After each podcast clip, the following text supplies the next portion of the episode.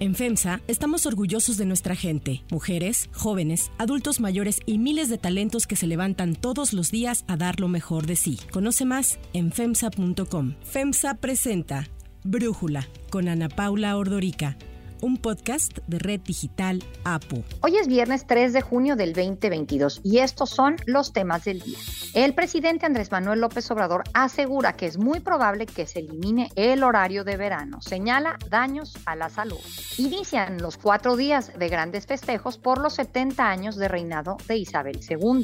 Pero antes vamos con el tema de profundidad. Y en este episodio vamos a hablar de la aprobación presidencial de Andrés Manuel López Obrador. Estamos en segundo lugar, tenemos medalla de plata. Entonces, este, para el archivo de vanidades, es un ególatra. Mucha gente se pregunta por qué tiene números tan elevados de aprobación. Rodrigo Castro Cornejo es profesor investigador del CIDE y escribió recientemente un texto en la revista Nexos al respecto, así que te agradezco mucho, Rodrigo, que puedas platicar con nosotros. El análisis. A ver, arrancaría preguntándote si la aprobación del presidente Andrés Manuel López Obrador es excepcionalmente alta, si la comparamos con las de Peña Nieto, Calderón, Fox, Cedillo, sobre todo porque, bueno, creo que antes no teníamos una tradición de encuestas como la tenemos actualmente. Esa es una muy buena pregunta y creo que todo el mundo tiene esa percepción, incluso ahorita lo decías, ¿por, ¿por qué es tan elevada la aprobación de López Obrador? Pero lo interesante es que cuando lo comparamos con otras presidencias, incluso yo lo dejaría con Vicente Fox, con eh, Calderón y Peña Nieto. Cedillo creo que es una aprobación presidencial. Sí teníamos encuestas, pero era una aprobación, digamos, pre-democracia o pre-transición a la democracia. Pero si lo comparamos con otras presidencias como Fox, Calderón o Peña Nieto, es cierto, cuando lo comparamos con Peña Nieto, pues sí, verdaderamente la aprobación de López Obrador es mucho mejor. El presidente López Obrador alrededor del 60%, el promedio está entre el 60 y el 62, mientras que, digo, Peña Nieto, después de todo lo que pasó en términos de corrupción, Ayotzinapa, etcétera, etcétera, incluso cae hasta 20% en algún momento de su sexenio, más o menos a la mitad del cuarto año. Pero cuando comparamos a López Obrador con otras presidencias, digamos como la de Fox o Calderón, en un momento equiparable, es decir, unos meses después de su tercer año, pues resulta que son muy parecidas. No es tan extraordinariamente alta la aprobación de López Obrador. Algo así como 60% de López Obrador en promedio, Felipe Calderón estaba casi en 57%, Fox estaba en 55%. De nuevo, igual algunos puntitos más de López Obrador, pero no es extraordinariamente alta. Sí, y más o menos tú hablas en tu texto de Nexos que los presidentes suelen tener, digamos que su aprobación se mueve a lo largo de los años conforme va avanzando el tiempo en el que por una parte el poder los desgasta, pero por otra parte pueden utilizar el presupuesto para ganar o perder adeptos. Ahí, ¿cómo está Andrés Manuel López Obrador? Es interesante porque López Obrador empieza, digo, muy fuerte, con más de, si recuerdo bien, casi el 80%, Sí. algo parecido con el caso de Fox, que también eh, llega muy fuerte, en una luna de miel bastante fuerte, en los 70%. Lo que pasa con las presidencias es que después de seis meses o un año, pues decae un poco esa luna de miel, digo por obvias razones, y después como que hay cierta consistencia alrededor de los 60%, que es lo que ha pasado un poco con la presidencia de López Obrador y también pasó con las presidencias de Fox y de Calderón. Hay como que cierta consistencia después del primer año, alrededor del 55%, del 60%, etcétera, y luego cuando se acerca la próxima elección presidencial, en este caso la de 2024, en el caso del de, sexenio de López Obrador, en parte precisamente lo decías, dado que el gobierno invierte tanto en programas sociales, invierte, digamos, en, en el presupuesto de forma política, hay que decirlo, genera más adeptos y hay cierto retorno, hay cierto aumento de nuevo de la aprobación presidencial. Entonces, normalmente es una U, si lo vemos en términos gráficos, y ahorita está muy consistente alrededor de los 60, entonces esperaría que López Obrador, ya que se acerca un poco más al 2024, seguramente por, por el uso del presupuesto, seguramente incluso podría de nuevo llegar a porcentajes, no sé, de los 65, incluso el 70, un poco depende obviamente de qué pasa en el resto del sexenio, pero se esperaría que pudiera incluso aumentar un poco más. Bueno, a mí hay dos cosas que me llaman mucho la atención cuando vemos la las encuestas y cómo responde la gente. Uno, bueno, ya entendimos que la aprobación de López Obrador no es excepcionalmente alta, es realmente pues parecida a la de sus antecesores, quizás el excepcionalmente diferente en sus números de aprobación fue Peña Nieto que sí llegaron al suelo, pues en un país en donde siento que solemos ser muy presidencialistas y en ese sentido apoyamos al presidente a pesar de cómo haga el trabajo, ¿no? Pero la otra es pues justamente, ¿por qué hay votantes que aprueban tanto al presidente López Obrador, pero al mismo tiempo, cuando se les pregunta sobre el trabajo del gobierno, cómo va el país, cómo va la economía, cómo va la inseguridad, cómo va la corrupción, ahí sale reprobado. Entonces, ¿cómo explicar eh, que no les gusta el trabajo que está haciendo, pero pues lo aprueban relativamente bien, le dan una calificación de seis, seis y medio, ¿no? Exacto. Justamente esa es la segunda pregunta que trato de analizar en este texto de Nexos, y resulta que hay gente que, a pesar de que aprueba López Obrador, como bien dices, pues una de dos, o dice que la situación económica del país está regular o incluso negativa, no solamente la economía, también inseguridad o corrupción, etcétera, etcétera, y de repente, pues uno diría, ¿por qué esta contradicción? ¿Por qué dice que la situación económica está mal y por qué dice que aprueba al presidente? Entonces, una posibilidad que acepto en este texto es que simplemente diga, pues igual la, la situación económica está mal, pero no necesariamente el responsable es López Obrador. Pues eso sería una posibilidad. Entonces, un poco para evitar que esa fuera una posibilidad en mi texto, lo que hago es levantar otra encuesta donde literalmente le pregunto a la gente, ok, entre 0 y 10, ¿qué tan bueno es el trabajo de López Obrador en general? Pero también le pregunto luego, en, digamos, en áreas muy distintivas de política pública, la economía, la inseguridad, este, el ataque a la pobreza, eh, etcétera, etcétera, corrupción. Y resulta que también hay cierta distancia entre la aprobación presidencial, digamos, en general, y cómo evalúa el trabajo de López Obrador en estos rubros de política pública. Y resulta que también que esta, esta, distancia entre esas dos medidas es mucho mayor entre la gente morenista, que, que, se,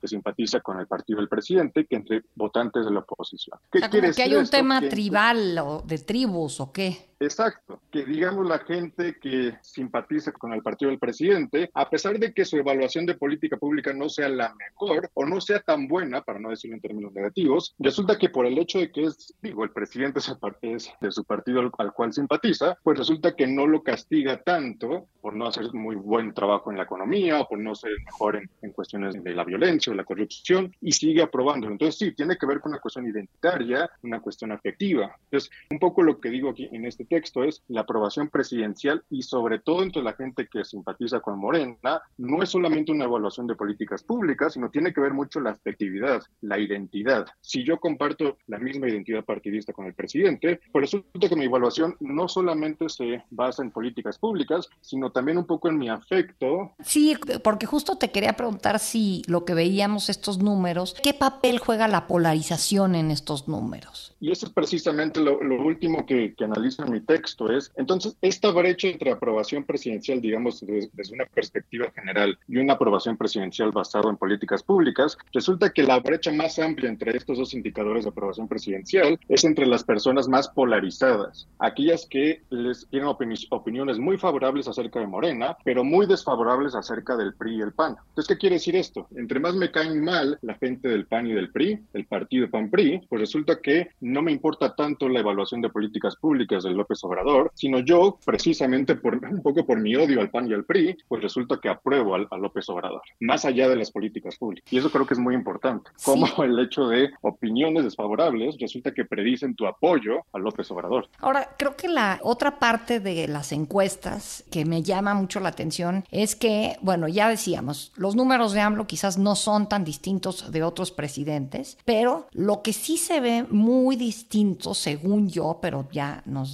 tú, Rodrigo, es los números de la oposición que están tan, tan bajos. O sea, pensando ya no en Andrés Manuel López Obrador, pero Morena, pues trae más o menos 47% de aprobación y el PAN trae 19, el PRI 18, el PRD 6. O sea que ni sumados todos logran ni la mitad casi de la aprobación que tiene Morena. Eso me llama mucho la atención, ¿no? Lo desprestigiados que están los partidos tradicionales. Sí, justamente el otro día, de hecho en clase en el CIDE, inclusive platicaba eso con mis alumnos, de la gran erosión de la identidad partidista o el afecto con los grandes partidos, los partidos tradicionales en México, PAN, PRI, PRD. Resulta que, un dato que les decía, en 2009, resulta que un cuarto del electorado se identificaba con el PRI, o sea, era priista. literalmente, si lo ves en una gráfica, ves como, digo, literalmente la erosión de la identidad partidista con el PRI. Hoy en día, alrededor del 5% del electorado más o menos simpatiza con ese partido. Que se traduce en votos, seguramente hay más, pero en términos de simpatía, son muy pocos. El PRD ya ni siquiera tenemos, literalmente en encuestas, ya no tenemos suficientes entrevistados para identificar a periodistas.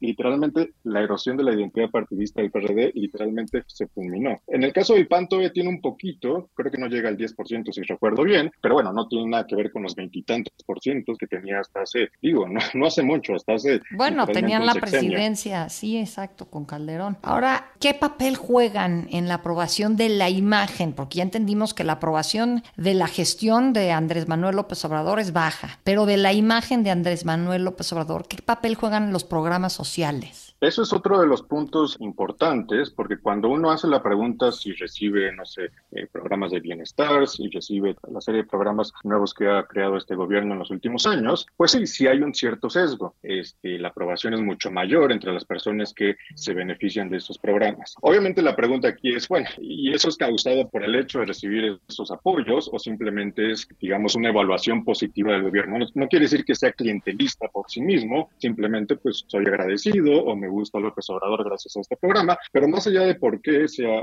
esta situación, pues sí, resulta que quienes reciben ciertos beneficios o son beneficiarios de estos programas sociales, sin duda tienen una aprobación mucho más alta del presidente. Y el tema de aprobación o desaprobación por zona geográfica, por nivel de estudios, ¿qué nos puedes decir de esto, Rodrigo? Esto ha sido otro de los grandes cambios de que inició el sexenio hasta estos tres años y algunos meses. Ha perdido dos grupos esenciales el presidente López Obrador. Uno son los votantes con educación universitaria, eh, los había ganado en, eh, en, el 2018, hoy ya tiene opiniones, algunas bastante desfavorables acerca de su eh, sexenio, entonces ya no tiene ese grupo que había ganado en 2018. Y el otro tiene que ver también con, en el norte del país también ha caído un poco su aprobación. Obviamente no quiere decir que tuviera una aprobación muy grande, pero en el 2018 había ganado algo que sin duda había propiciado esta gran victoria del 55 o 50 y tantos por ciento de 2018. Entonces es el norte del país, son los votantes universitarios. Y se escucha mucho que en la zona del sureste, como están construyendo o estaban pues ahí en trabajos con el tren Maya, ahorita se les ha complicado, ¿verdad? Y todo este tema del de, eh, tren transísmico, todo esto eh, pues que tiene una parte importante de la población de esa zona geográfica muy contenta. ¿Tú lo ves en los números? En los números sigue estando muy, muy fuerte Morena y bueno, en general el presidente López Obrador en el sur. No vemos en general, al menos ahorita, un impacto eh, potencial por todas las obras, sino todo lo contrario. Hay opiniones muy favorables acerca de la presidencia de López Obrador. Ahorita se me escapó un grupo que ha perdido López Obrador en los últimos tres años, que son los jóvenes. En parte a veces se nos olvida ese grupo porque su tasa de participación en las elecciones no es tan grande como el promedio. En general tienden a votar menos, pero también perdió ese grupo que lo había ganado ya en 2018 a diferencia de 2012 o 2006, pero resulta que también entre los jóvenes también hay una erosión muy importante de la aprobación presidencial. Y pensando en las elecciones del próximo domingo, ¿tienes algo de números que nos puedas dar ya que estamos platicando? Digo, creo que lo, que hemos visto en los medios de comunicación es que algunas se han vuelto muy competitivas, otras creo que están un poco más claras, pero en general creo que al menos de lo que se preveía hace un mes o hace dos meses, que hay quien decía que solamente Aguascalientes podría ser de la oposición, existe la posibilidad que Durango también pueda ser de la oposición, Tamaulipas se que puede estar bastante competitiva, entonces pareciera, digo, de repente se publicaron esta semana varias encuestas que literalmente una decía que estaba a favor de la alianza del PAN-PRI. Lo que en Tamaulipas es difícil, ¿no? Por la inseguridad, difícil de medir. Exacto, que eso es lo que siempre ha dicho, digo, fuente Los encuestadores. De etcétera. Es muy difícil encuestar ahí, se tiene que hacer un, muestreo tanto telefónico a veces, un muestreo híbrido. El punto es que pareciera un poco más competitivo de lo que pensamos hasta hace dos meses. Entonces, daría la impresión que no va a ser una victoria total de, de Morena. Bueno, pues ya estaremos por ver esa parte próximamente. Rodrigo Castro Cornejo, muchísimas gracias por platicar con nosotros. Si te gusta escuchar Brújula, te invitamos a que te suscribas en tu aplicación favorita o que descargues la aplicación Apo Digital. Es totalmente gratis y si te suscribes será más fácil para ti escucharnos. Además, nos puedes dejar un comentario o calificar el podcast para que sigamos creciendo y mejorando para ti. Hay otras noticias para tomar en cuenta. 1. Horario de verano. El presidente Andrés Manuel López Obrador volvió a poner en el centro del debate la posibilidad de mantener o eliminar el horario de verano. Alertó sobre daños a la salud relacionados con el cambio de horario. Hay mucha posibilidad, sí, de quitarlo. Sobre todo por el daño a la salud. Está probado que se daña la salud, pero que además el ahorro es mínimo. Aunque dijo que en los próximos días se expondrán los resultados del estudio, instruyó a la vocería de la presidencia a dar a conocer los dictámenes iniciales para que los puedan conocer los ciudadanos. López Obrador señaló que el ahorro que se genera por el cambio de horario es de alrededor de mil millones de pesos al año, monto que dijo se puede igualar sin la necesidad del horario de verano si se hace un compromiso entre todos los mexicanos para ahorrar la luz. Sugirió que para conocer el respaldo de la ciudadanía se podría aplicar una encuesta y no recurrir a una consulta ciudadana. Acuérdense que es mandar obedeciendo. Si vemos que es mayoritario el apoyo en un sentido o en otro, no hay consulta. Lo podemos medir con una encuesta, sin necesidad de consulta. Según el documento Repercusiones en la Salud por el Cambio de Horario de la Secretaría de Salud, hay estudios que sugieren una asociación entre el horario de verano y el aumento de infartos cardíacos, además de que también hay casos mayores de depresión y de ideas suicidas. También habla de alteración en el tiempo de exposición al sol, lo que desequilibra el reloj biológico Mencionan que el inicio del horario de verano afecta el sueño, el sistema nervioso con trastornos como somnolencia, irritabilidad, dificultad en la atención, la concentración y la memoria, además de trastornos digestivos y hormonales. 2. Reina Isabel. Ayer iniciaron los cuatro días de grandes festejos por los 70 años del reinado de Isabel II, quien ascendió al trono en 1952 a los 25 años. Espectaculares desfiles, misa de acción de gracias, carreras de caballos y un concierto son algunas de las actividades programadas para las fiestas del jubileo de platino de la monarca. Se tienen contemplados en total cerca de 200 mil actos. Uno de los eventos que más ha llamado la atención es el concierto que se realizará el próximo sábado, en el que 22 mil personas se reunirán frente al Palacio de Buckingham. Es organizado por la BBC y entre los artistas que participarán se encuentran Adam Lambert, la leyenda estadounidense Diana Ross, Alicia Keys, Nile Rodgers, el tenor italiano Andrea Bocelli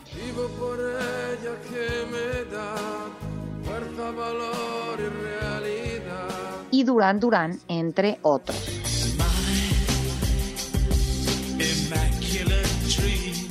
Pese a sus 96 años, algunos problemas de salud que la prensa británica ha reportado en los últimos meses, así como los múltiples escándalos de la familia real, la reina sigue teniendo una enorme popularidad. Una reciente encuesta del diario The Sun le otorga un 91.7% de opiniones favorables frente al 67.5% para el príncipe Carlos, su heredero de 73 años que cada vez asume más funciones monárquicas. Así hablaba la reina Isabel II sobre sus festejos de jubileo. Which I hope will be an opportunity for people everywhere to enjoy a sense of togetherness, a chance to give thanks for the enormous changes of the last 70 years, social, scientific, and cultural, and also to look ahead with confidence. Yo soy Ana Paula Ordorica. Brújula lo produce Batseba Feitelson. En la redacción, Airam Narváez. En la coordinación y redacción, Christopher Chimal. Y en la edición, Omar Lozano. Los esperamos el lunes con información más importante del día. Que pasen un muy buen fin de semana y el domingo tenemos elecciones. Oxo, Farmacias ISA, Cruz Verde, Oxo Gas, Coca-Cola FEMSA, Invera, Torrey y PTM son algunas de las muchas empresas que crean más de mil empleos tan solo en México y generan valor como parte de FEMSA. FEMSA presentó Brújula con Ana Paula Ordorica, un podcast de Red Digital APO.